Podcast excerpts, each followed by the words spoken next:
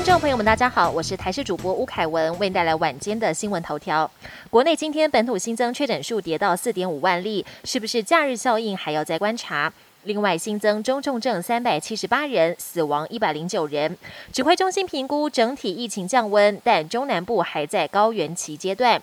而十五号起入境检疫只需要隔离三天，加上四天自主防疫。传出三加四新制评估一个月之后，如果实施的状况好，渴望再放宽成零加七入境免隔离，只需要七天自主防疫，最快八月前宣布，九月前实施。专家也提醒，在大开国门之前，六十五岁以上长者的第三季接种率最好要超过八成。Omicron 亚型变异株 BA. 点四和 BA. 点五在全球四十多国现踪，台湾也首次在边境拦截到四株 BA. 点五和一株 BA. 点四个案，分别来自美国、土耳其、波兰和智利，其中两人有喉咙痛或味觉异常症状。指挥中心证实，这两种变异株传染力提升百分之二十到三十，也具有免疫逃脱特性。如果在社区流行，即便打过疫苗，也可能会使得二次感染几率提高。目前台湾社区的群体免疫力可能也会随时间变得不足以抵挡。也有医师举国外研究示警，BA. 点四和 BA. 点五在仓鼠实验中比 BA. 点二更具致病性，引发疾病更严重，不能轻忽。指挥中心宣布，十五号起入境旅客检疫措施从七加七改成三加四，初期每周总量管制二点五万人。但外界预期暑假就要到了，返乡加上出游的民众可能会塞爆班机。对此，指挥中心表示，目前台湾一周入境人数约一点八万人，考量到机场的筛检量能，才会先定二点五万人次上线，但会视情况滚动式调整。